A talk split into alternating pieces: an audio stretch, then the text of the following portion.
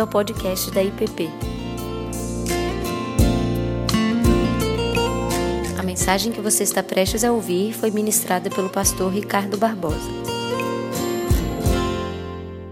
Bem, eu recomendo vir aqui um pouco mais à frente, tem lugares aqui para a gente não atrapalhar a sala aqui do lado.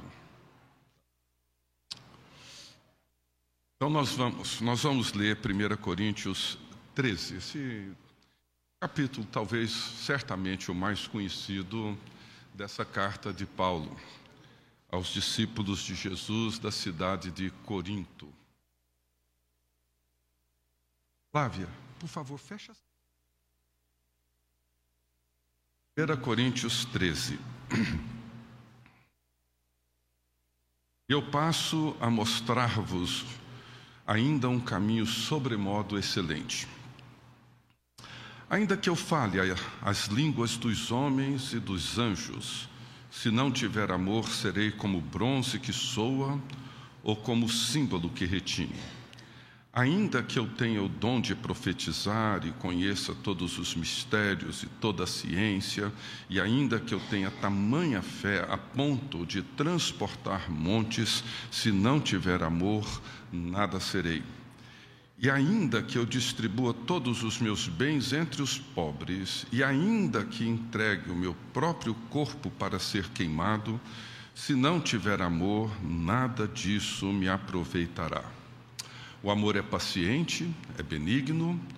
O amor não arde em ciúmes, não se ufana, não se ensoberbece, não se conduz inconvenientemente, não procura os seus interesses, não se exaspera, não se ressente do mal, não se alegra com a injustiça, mas regozija-se com a verdade.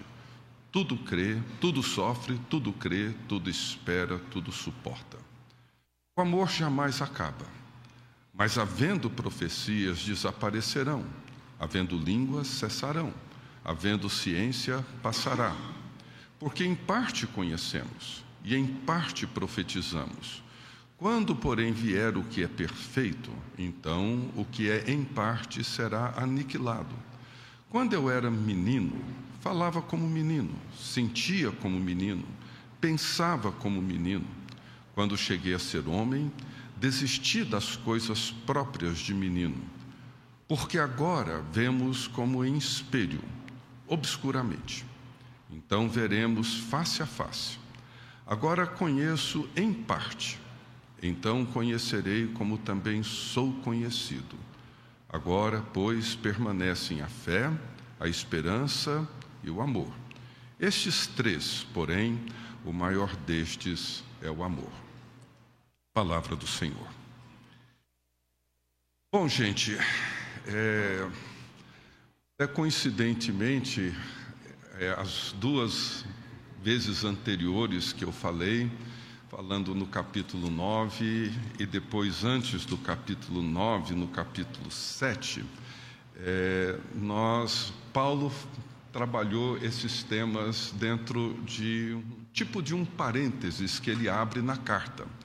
O primeiro foi em torno das relações conjugais, né, onde ele abre um parênteses no capítulo 7, para depois retomar um pouco mais à frente o mesmo tema que ele vinha falando.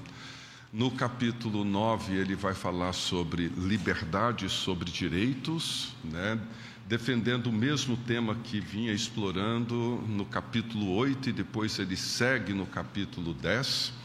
E agora, no domingo passado, o Davi explorou e, e expôs o capítulo 12, que basicamente trata do tema da vida orgânica da igreja, dos dons espirituais, a maneira como usá-los, e Paulo vai retomar esse mesmo tema no capítulo 14.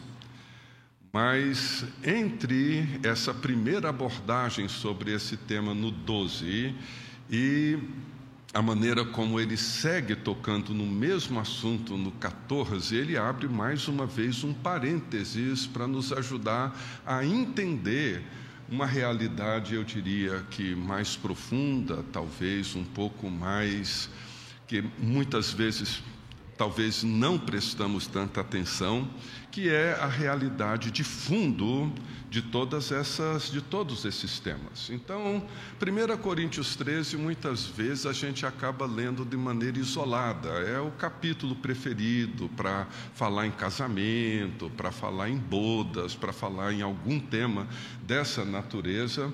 E embora ele seja adequado, embora ele trate de algumas coisas relativas aos nossos relacionamentos mais afetivos, é, não é essa a intenção de Paulo no capítulo 13 de 1 Coríntios. Né? Ele não está aqui certamente tendo em mente esse tipo de amor, esse tipo de afeição que nós muitas vezes pretendemos, o que é natural e o que é bom, mas não é disso. Ele está nos ajudando a entender que 1 Coríntios 13 é parte desse tema que envolve a vida orgânica do corpo, da Igreja de Jesus Cristo. E, e, agora ele pretende aprofundar esse tema, nos ajudar a entendê-lo de uma maneira melhor, ou seja, chegar a perceber essa característica maior, essa característica mais precisa, mais robusta na vida de Jesus Cristo, que é o amor. Deus é amor. Essa é a expressão mais viva e mais presente na vida de Jesus. No entanto, essa expressão amor, ela é rodeada de muitas incompreensões ou compreensões equivocadas. E, e, nós temos um problema até na própria linguagem. Né? Na língua portuguesa, nós temos uma palavra só é, para amor, que é essa. Né? Na língua grega, haviam pelo menos quatro palavras para ajudar a distinguir diferentes expressões desse tema.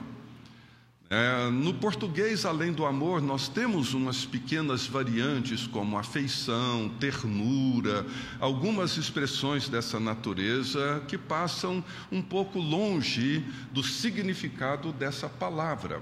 A palavra é, caridade que foi usada em algumas versões bíblicas na, em 1 Coríntios 13, como na, na, na Almeida é, corrigida, não atualizada, ele usa a expressão caridade que, de certa forma, aproxima-se um pouco mais do conceito de ágape que Paulo quer apresentar aqui nessa carta. Mas a nossa percepção, a nossa compreensão de amor, ela tem uma influência grega, é, platônica muito grande. Já falamos sobre isso aqui várias vezes, ou seja, o amor para nós, na nossa cultura, na nossa linguagem, na maneira como nós falamos sobre ele, diz respeito a um sentimento, a um sentimento que eu tenho em relação a alguém, ou que cada um aqui tem em relação a uma outra pessoa mas no final das contas diz respeito ao sentimento que eu tenho, não necessariamente àquela outra pessoa, e é muito comum nós nos referirmos a esse sentimento como um sentimento volátil. Ele às vezes existe, às vezes ele não existe. Um dia nós o temos, outro dia nós não temos. Um dia nós podemos dizer que amamos determinada pessoa e no dia seguinte nós repudiamos, rejeitamos essa pessoa.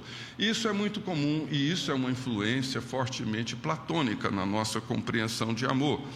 E quando Paulo descreve a natureza desse amor nos versos 4 a 7, ele não tem aqui na mente dele um, um sentimento romântico quando Paulo fala do amor como sendo paciente, bondoso, não arde em ciúmes, não se ensoberbece, não se conduz inconvenientemente, embora isso seja muito importante no relacionamento conjugal, Paulo vai muito mais além.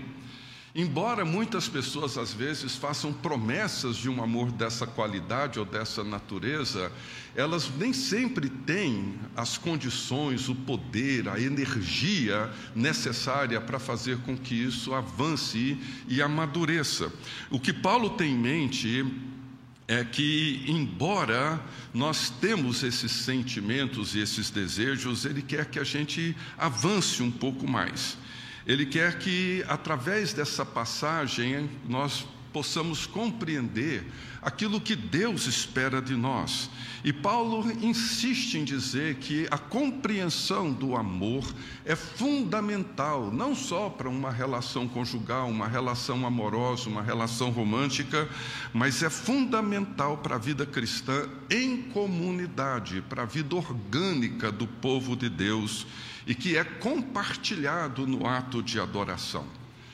Há, há um tempo atrás, eu li um pequeno livro do Dallas Willard, que eu gostei muito. Eu não sei se existe esse livrinho já em português. É, esse livro chama é, Getting the Love Right para entender o amor da maneira correta. Essa é a ideia do livro dele, um livrinho bem fininho, e eu separei aqui alguns parágrafos porque eu gostei muito da abordagem e do conceito do professor Dallas, que faleceu pouco tempo atrás, sobre amor no sentido bíblico, para entender o mandamento de Jesus Cristo, inclusive de amar um inimigo. Como que isso é possível? Né? E ele diz assim: abro aspas. O amor é uma condição do ser social encarnado, preparado para promover o bem da vida humana que se encontra dentro de seu alcance de influência. É então uma disposição ou caráter, uma prontidão para agir de uma certa maneira sobre certas condições. Não é uma ação, nem um sentimento ou emoção, nem de fato uma intenção, embora dê origem a intenções e ações de um certo tipo e esteja associada a alguns sentimentos e resistente a outros. É essa compreensão do amor ágape como uma disposição geral do ser humano que por si só faz justiça aos ensinamentos de Jesus e Paulo e do Novo Testamento sobre o amor e nos dá uma ideia coerente de amor que pode ser alcançada na prática e implementado. E aí ele vai explicar melhor o que, que é esse conceito, o que, que ele tem em mente a sua compreensão do amor ágape, do amor bíblico. Ele diz: esse amor, ele é holístico, ele é abrangente.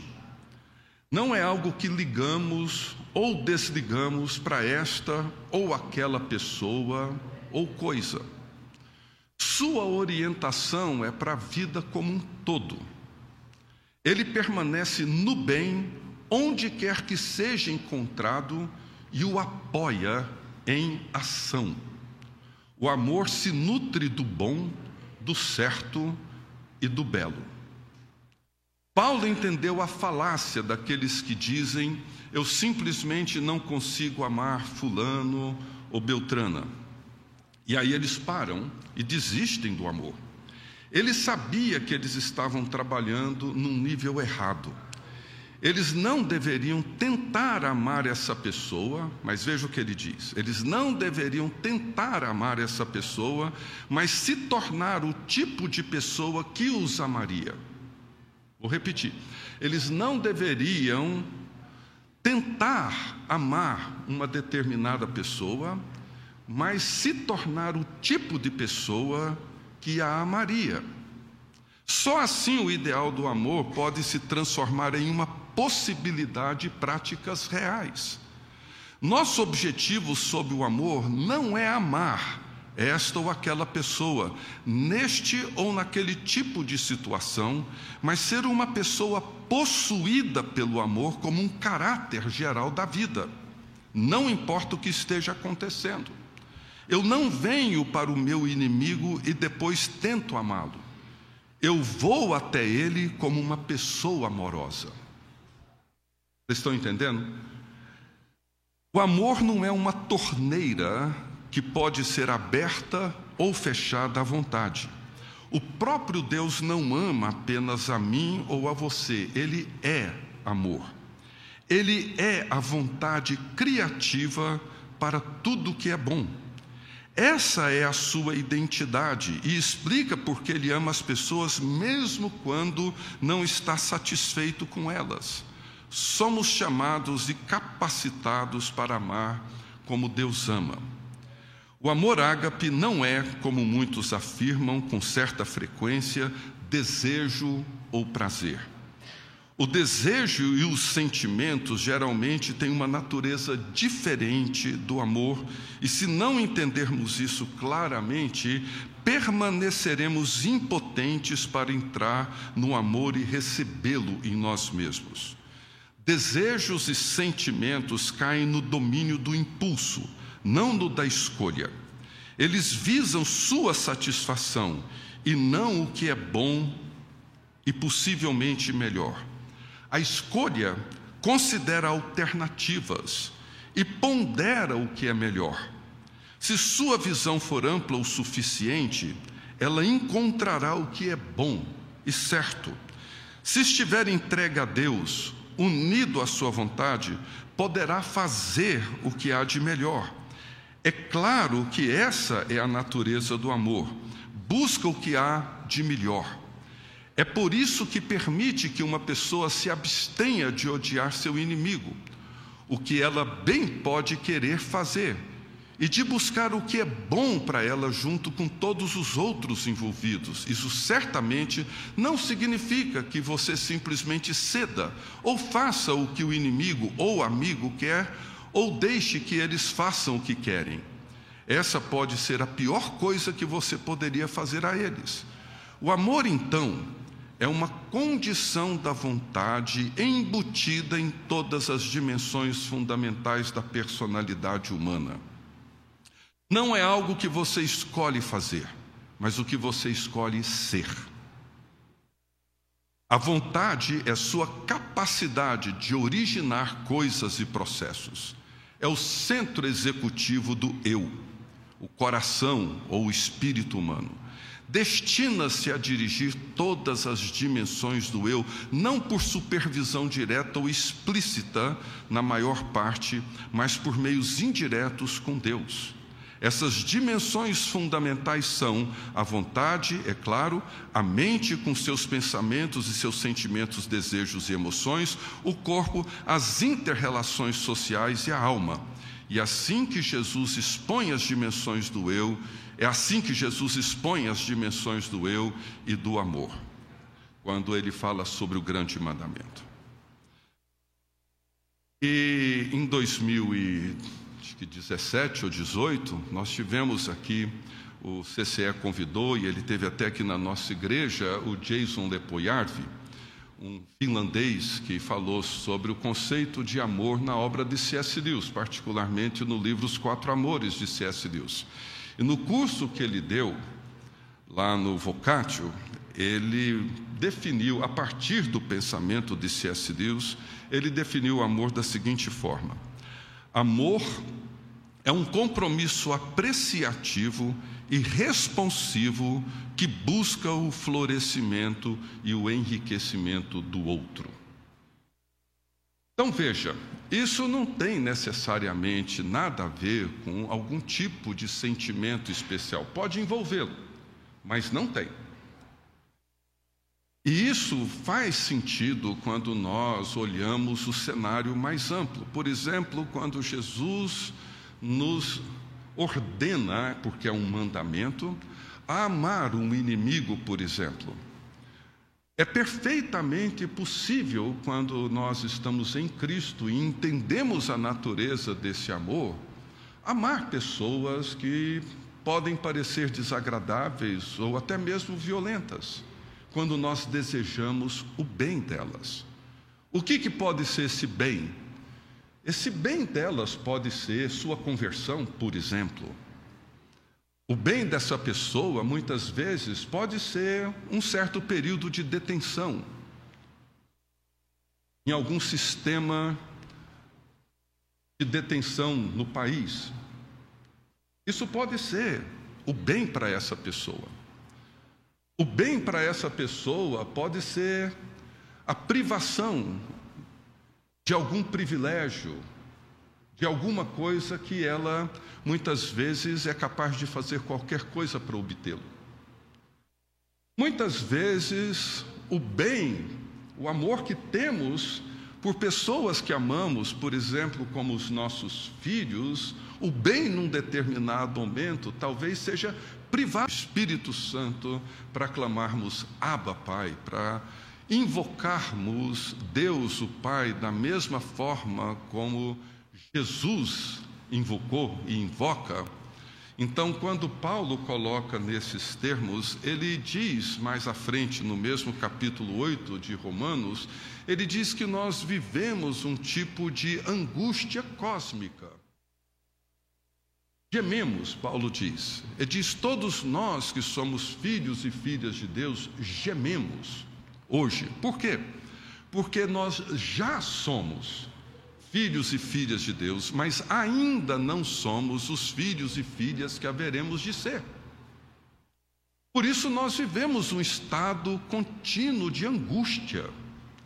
Porque essa angústia é parte da vida daqueles que já experimentam e já desfrutam essa realidade do reino de Deus já presente, mas o reino que ainda não se consumou, que vai se consumar quando Jesus voltar. Então, entre esse já e o ainda não, nós vivemos essa angústia, essa angústia intensa? Porque nós não somos o que um dia seremos plenamente.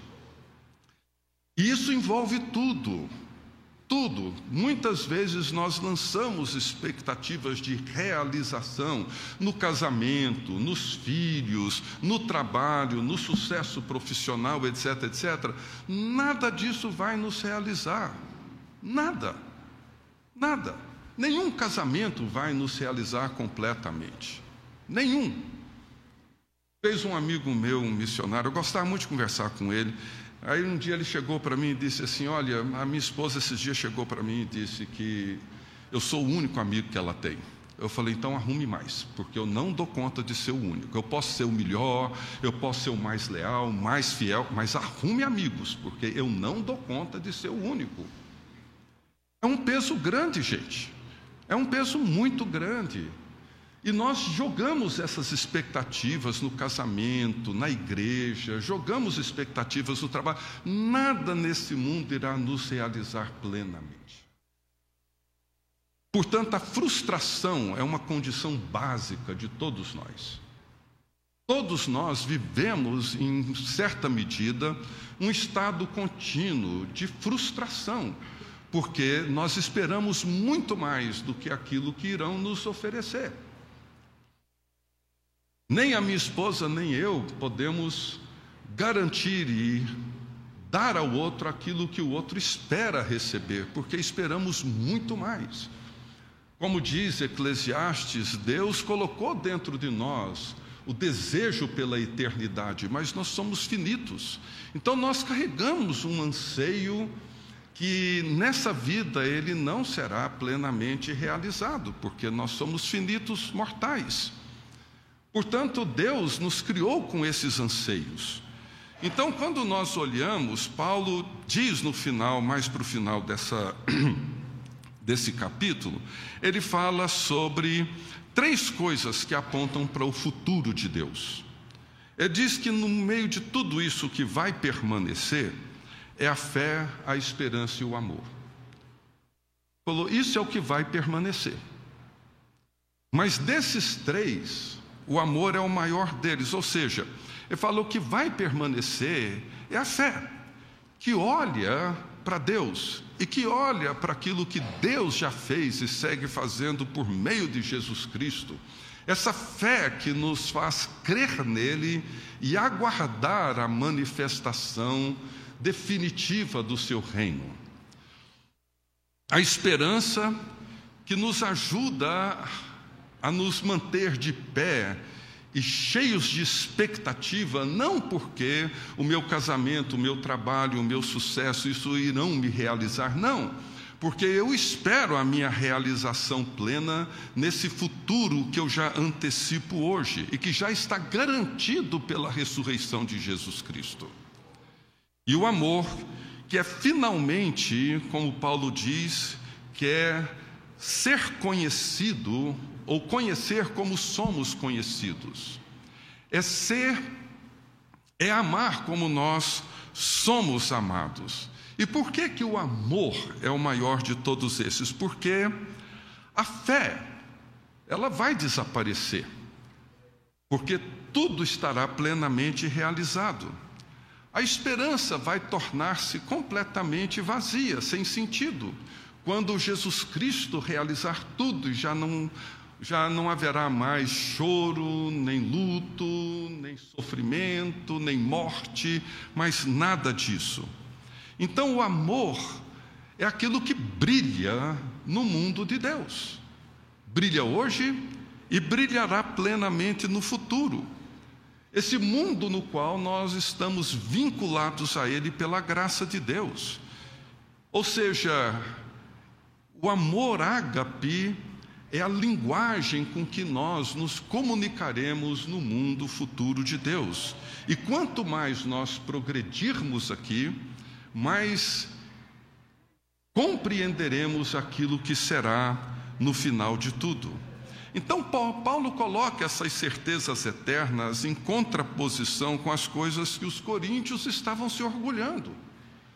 É como se Paulo dissesse: profecia, quem vai precisar disso quando Jesus voltar? Quem vai precisar disso? Língua. Eles ficam orgulhosos de falar diversas línguas ou línguas de anjos. Que valor isso vai ter no futuro de Deus? Lá nós iremos nos compreender e nos entender com absoluta perfeição. Por que precisaríamos falá-las num mundo onde todos se entendem? Conhecimento, ciência, nós saberemos tudo o que será necessário saber. Então, essas coisas pertencem ao mundo que nós vivemos aqui agora. E Paulo quer que tanto os coríntios como nós aprendam a pensar em termos do futuro de Deus em relação ao presente que vivemos aqui agora. É trazer a ressurreição como uma realidade presente e uma realidade futura. Muitas vezes olhamos para elas apenas na perspectiva futura, mas Paulo fala delas em Coríntios, em Colossenses, como realidade presente. Vocês já foram ressuscitados com Jesus Cristo. Ele não fala vocês serão, vocês já foram, vocês já participam da vida da ressurreição. Então, Paulo tenta trazer essa realidade para o centro da percepção dos coríntios e nossa na história de nós mesmos. É por isso que o capítulo 15 está aqui, já é vizinho do 13, para nós entendermos essa realidade. E Paulo usa aqui três imagens que falam de transição do presente para o futuro. De transição que torna ainda mais importante a nossa compreensão do amor ágape e como que isso deve ocupar o centro da nossa vida. A primeira imagem é de uma criança crescendo em direção à maturidade. Esse é um tema assim para mim muito caro. Ele diz quando eu era quando eu cresci, eu deixei de me comportar como criança. Quando eu era menino, falava como menino, mas chega uma hora que eu desistir disso. É como se Paulo dissesse: olha, gente, línguas, profecias, Paulo, Apolo, Cefas, conhecimento, ciência, tudo isso é brincadeira de criança. Comparado com o que virá, comparado com aquilo que será. É como se ele dissesse, gente, comecem a buscar, ansiar, desejar as coisas de adulto. aquilo que realmente importa para o mundo presente e para o futuro que Deus já anunciou. Aquilo que importa é que, como igreja e como povo de Deus, cresçamos em maturidade. Maturidade nos nossos relacionamentos, maturidade na medida em que nós nos preocupamos com o outro. Eu me lembro de ter ouvido e ouço, né, de vez em quando, por exemplo, pessoas na igreja, aqui na nossa igreja, que quando tem alguma atividade envolvendo crianças, geralmente pessoas que não têm filhos pequenos ou que os filhos já cresceram e viraram adultos, às vezes saem. Por quê? Não, porque isso aqui agora não me diz respeito. É como se as crianças não fossem parte dessa vida orgânica na qual o amor ágape precisa ser colocado em prática. Vocês estão entendendo? Às vezes, algumas pessoas que estão mais habituadas a ler e ouvir palestras e sermões muito bem elaborados, sofisticados, etc., o que é muito bom, eu gosto, não é ruim, é muito bom. Mas de repente se sentem desconfortáveis quando alguém prega ali, digamos, o feijão com arroz para aquelas pessoas que talvez estão dando os seus primeiros passos na vida da fé e que necessitam conhecer certos fundamentos da vida da fé. E muitas vezes são privados porque o nosso orgulho, o meu orgulho, o meu desejo de ouvir coisas mais bem elaboradas faz com que a necessidade dessas pessoas seja colocada num outro plano, dentro de uma outra dimensão. Gente, isso tudo, Paulo está dizendo, é coisa de criança. É coisa de gente infantil, de gente que não entendeu ainda toda essa dinâmica da vida orgânica que é moldada pelo amor de Jesus Cristo que é derramado em nossos corações pelo Espírito Santo que habita em nós. Em outras palavras, Paulo está dizendo assim: olha, gente, Vamos desenvolver uma fé, uma vida comunitária, familiar, que vai durar. Essa que a gente vai viver quando Jesus Cristo voltar. Essa que será a realidade do novo mundo de Deus, da nova criação de Deus. Em outras palavras, Paulo está dizendo: me ensine a amar com esse amor de Jesus Cristo. Esse amor descrito aqui nesse capítulo pequeno dessa carta, a forma mais elevada com que nós, seres humanos, deveríamos pensar sobre as outras coisas que envolvem esse mundo. Nós hoje brigamos, rompemos, dividimos por questões ideológicas, por pensamentos que não têm grande importância, por discussões muitas vezes tolas e completamente infantis. Fazemos isso com frequência, eu faço isso com frequência. A segunda imagem que Paulo usa é a imagem de um espelho. E é claro, os espelhos naquela época, no primeiro século, não tinham a clareza, a perfeição de reflexo que hoje os espelhos têm, que ainda assim são imperfeitos. Né? Então, quando nós olhamos no espelho, eu fico imaginando ali no primeiro século os cristãos de Corinto olhando no espelho que era disponível, não sei como é que era o espelho naquela época, mas certamente não era uma coisa tão tão tão clara como que nós temos hoje. E Paulo está dizendo: olha, vocês nem sempre conseguem perceber o que vocês estão olhando. A realidade presente é assim ela nem sempre nos ajuda a perceber como que as coisas de fato são. Gente, se eu olho para trás na minha vida e, e, me lembro de coisas pelas quais eu já briguei, pelas quais eu já discuti assim, colocando em risco a vida das pessoas, não risco físico, mas colocando em risco a integridade das pessoas sem o mínimo de paciência, sem o mínimo de generosidade para poder ouvi-las, para poder compreendê-las. Quantas pessoas eu já magoei, já feri, por conta da minha infantilidade, da minha incapacidade de ver as coisas claramente e de desejar o bem daquela pessoa. E talvez naquele momento o maior bem que aquela pessoa precisava era de alguém paciente, de alguém atencioso, de alguém capaz de discernir aquilo que estava por trás das bobagens que essa pessoa me dizia. Então, hoje nós temos alguma coisa, um vislumbre do propósito de Deus, um vislumbre daquilo que Deus está fazendo. Mas o que Paulo está dizendo aqui é que no mundo por vir, nós estaremos face a face.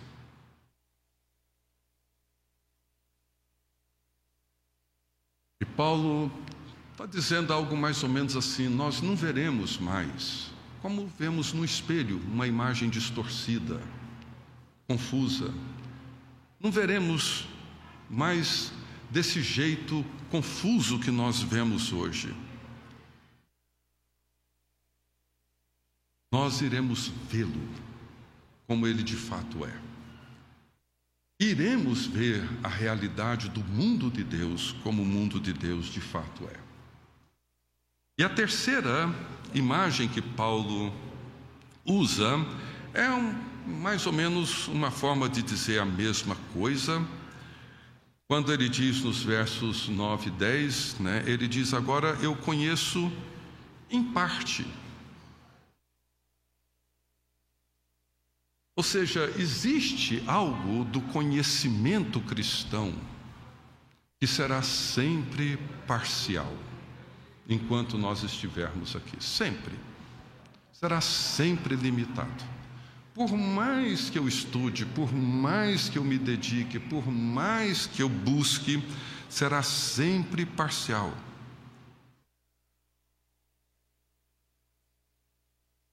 Então não há razão alguma para nós nos envaidecermos com esse tipo de coisa.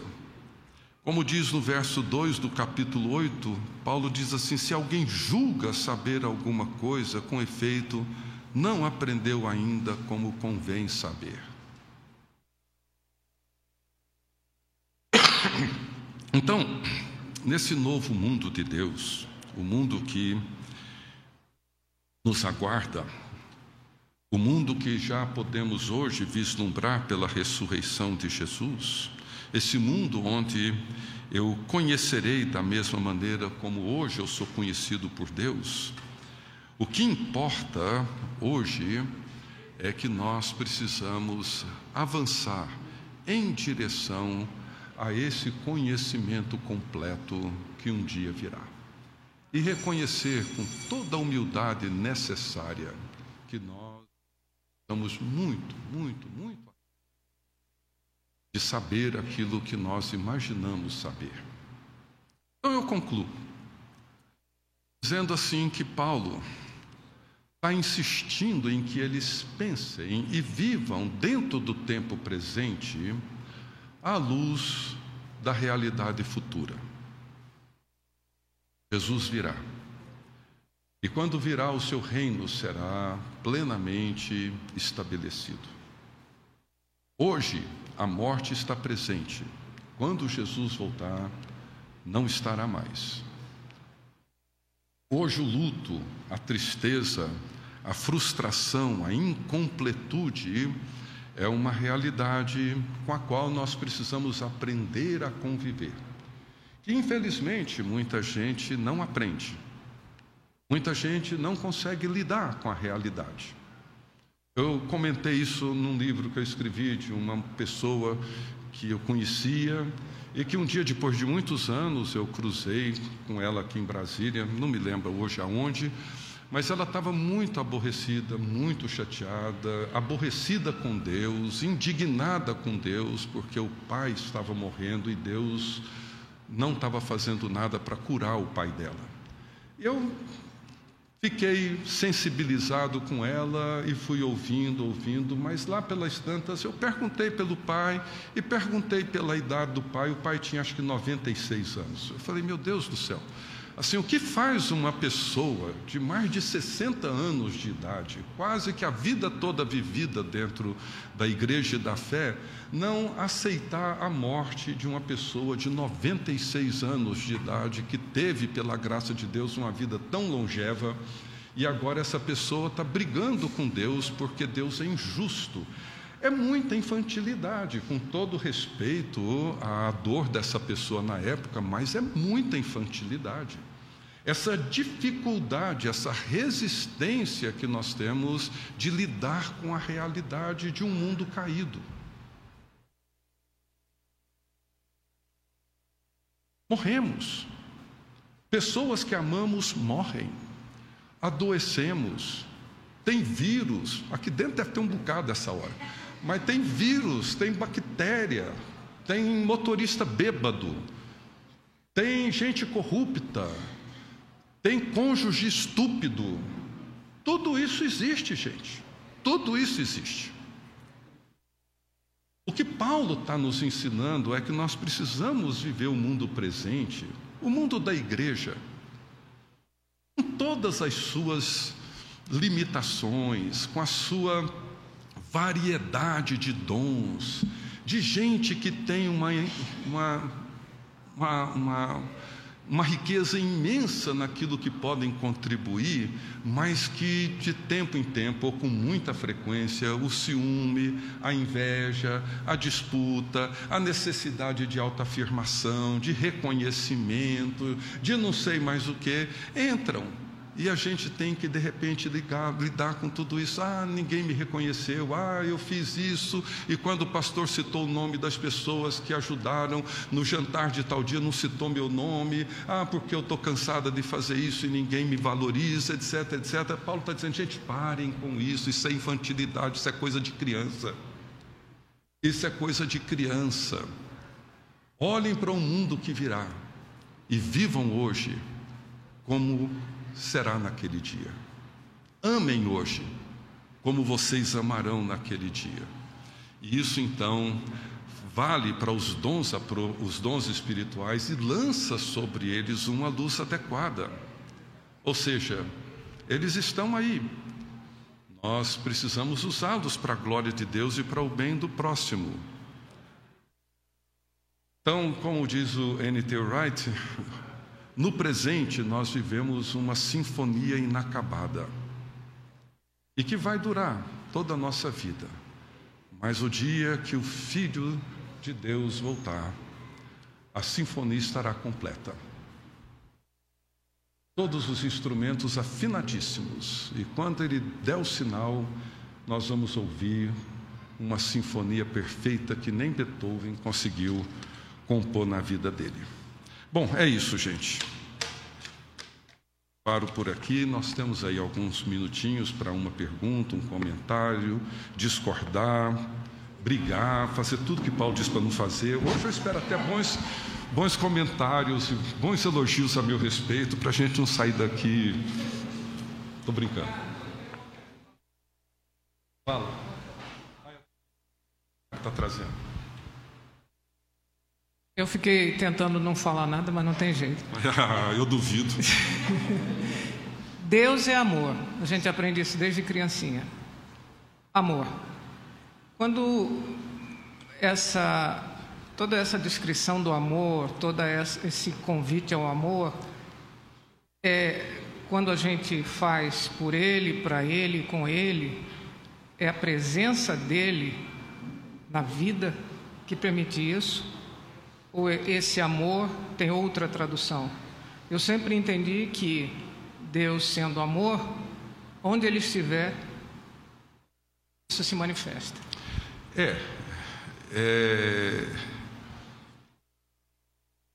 é, é isso que acho que é isso que eu acredito, Delis, que que Paulo escrevendo aos Romanos, ele diz assim: quem nos separará do amor de Cristo?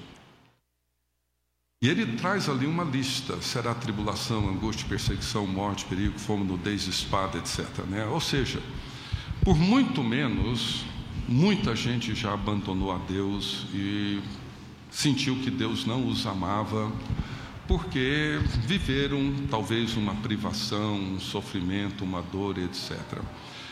Mas quando Paulo trabalha, e João, claro, é quem afirma isso, mas Paulo trabalha com essa premissa de que Deus é amor, ou seja, Deus não sente amor. Deus não tem uma emoção chamada amor.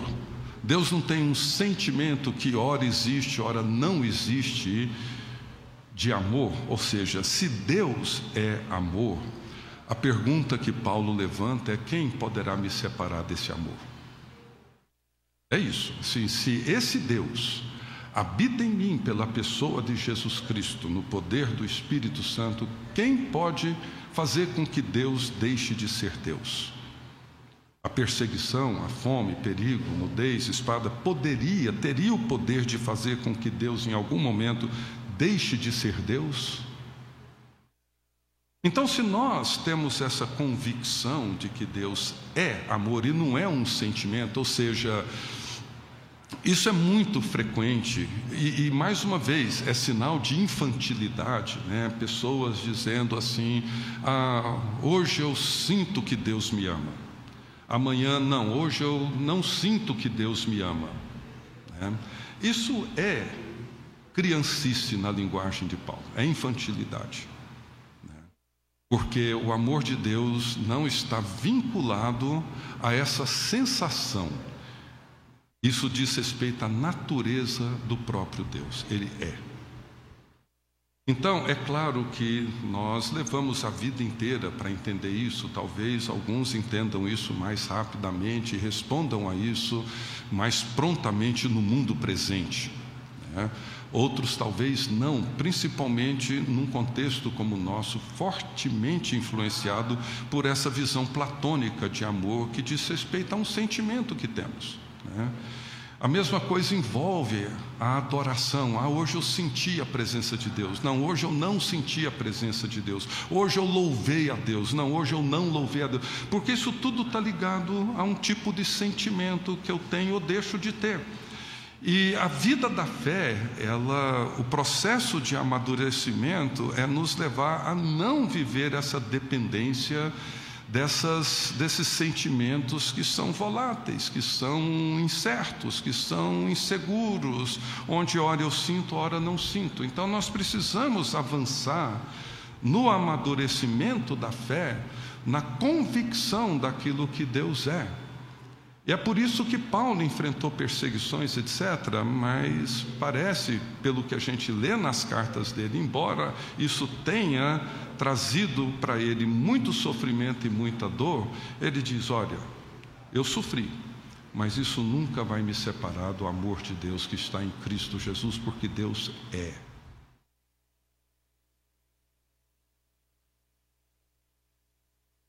A, a natureza de Deus ela é multifacetada, né? existem vários elementos que integram essa natureza. Deus é amor, mas também Deus é justiça.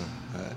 Ele uhum. se faz presente e se revela por meio também de atos de justiça. Uhum. Né? Uhum. Como eu posso, assim, é natural, né, eu tentar compatibilizar essa natureza e ela está presente em diversos momentos, mas é possível enxergar alguns atos, claro.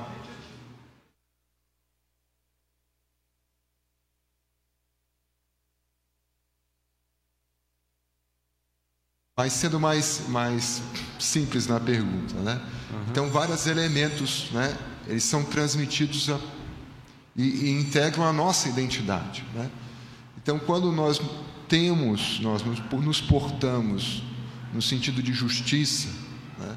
Até mesmo ah, alguns órgãos constituídos aplicando a pena capital para o nosso próximo, para o nosso uhum. irmão. Uhum. Esse amor ele se revela de forma coletiva ou ainda assim nós estamos manifestando o amor para o próximo indivíduo que está sofrendo aquela pena que poderia até ser a pena de morte, inclusive, né?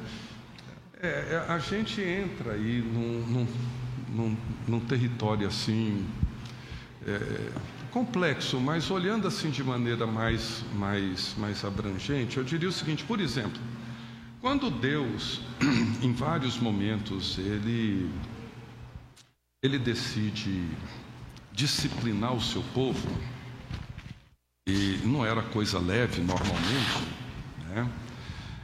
ele fazia isso porque ele amava esse povo, não porque odiava. Ou seja, a justiça e o amor de Deus não são categorias distintas. Ou seja, a justiça é a maneira como o amor de Deus se revela e age no mundo presente. Então, eu estou aqui, é, me lembrei de, de, de Abacuque, e, e, e Abacuque ele ora durante muito tempo e ele clama dizendo: Até quando, Senhor? Até quando tu não me ouvirás, tu não escutarás? Gritar-te-ei violência, violência, e o Senhor não salva, o Senhor não faz nada, porque o Senhor é, é passivo diante da iniquidade, o Senhor me faz ver a opressão, a destruição, a violência, as contendas, e nada acontece, etc.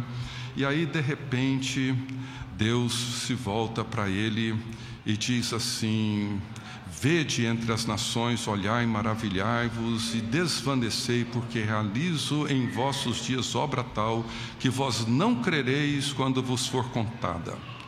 E o que, que ele vai fazer? Oh, eu vou levantar os caldeus. É uma nação violentíssima, amarga. Por onde eles passam é um rastro de destruição e de morte. Ou seja, se você acha que o povo de Judá é um povo ruim, eu vou mostrar o que é um povo ruim para vocês entenderem o pecado de vocês. E nós vemos em Lamentações o que aconteceu com Jerusalém. É uma tragédia, uma carnificina sem precedentes. Mas Jeremias, como Abacuque, entenderam que Deus agia com justiça e amor. Por isso que eu concordo assim com o conceito do C.S. Lewis que o Lepoyarve descreve, que o amor é um compromisso apreciativo que tem por finalidade o bem do outro. Um compromisso apreciativo e responsivo que busca o florescimento e o enriquecimento do outro. Em Amós, ele faz a mesma coisa, ele descreve do mesmo jeito a, o problema do povo, né? Está aqui, ah, em Amós, não, Oséias, aqui. Em Oséias, por exemplo, ele diz assim: ah,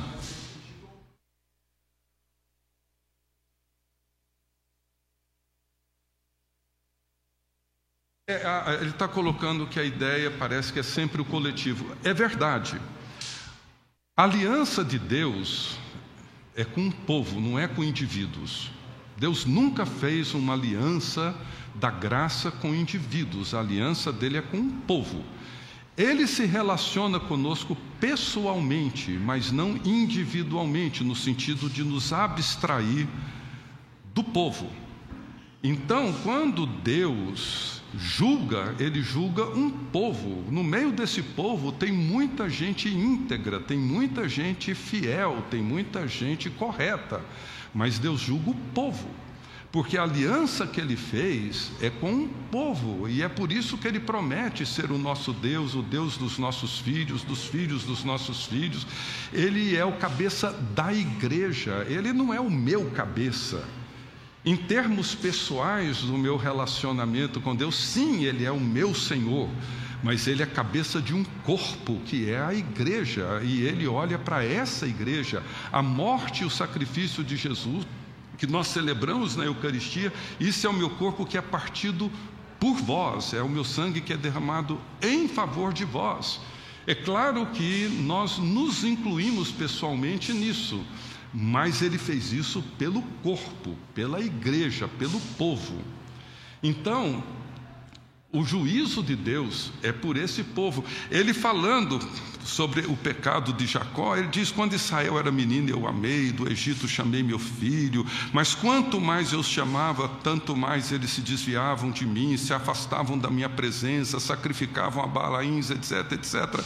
Atraí-os com cordas humanas, com laços de amor, fui para com eles como quem alivia o jugo de sobre as suas queixadas e me inclinei para dar-lhes de comer, mas eles não voltavam. E aí ele diz: Eu vou disciplinar esse povo, a minha ira vai se acender contra esse povo. Mas de repente ele diz: aqui, ó, executarei o furor da minha ira. Mas de repente ele volta e diz: Mas eu não sou homem, eu sou Deus. Assim, eu fiz uma aliança com esse povo. Então eu vou trazê-los de volta, mas o leão vai rugir. O leão vai rugir e, e eles vão voltar. Porque Deus ama. Assim, Deus não tem um ex-povo, porque nós temos. Nós temos ex-cônjuge, nós temos ex, mas Deus não tem ex-povo. Deus tem um povo. Se esse povo peca, Deus não desiste. Ele não diz: olha, esse é o meu ex-povo, eu vou arrumar um outro agora. Não. Ele vai corrigir esse povo e vai trazê-los de volta. Por isso que Pedro, acho que Pedro diz: horrível coisa é cair nas mãos do Deus vivo. Com ele a gente não brinca. Ok, gente, vamos orar então. A criançada já está lá embaixo. Obrigado. Deus bendito, nós te agradecemos pela promessa da ressurreição e de que um dia o Senhor virá e o teu reino será realizado de maneira plena e completa, a justiça haverá alegria será plena, o amor será a forma como nós nos olharemos e viveremos contigo e uns com os outros, e permito a Deus que possamos viver isso no tempo presente, com uma antecipação daquilo que um dia será. Que o Senhor nos ajude, ó Deus, a amar com o amor que foi derramado em nossos corações pelo Espírito Santo que em nós habita. Guarda-nos é o que pedimos no nome de Jesus. Amém. Você acabou de ouvir o podcast da IPP. Para saber mais, acesse nossa página em www.ippdf.com.br.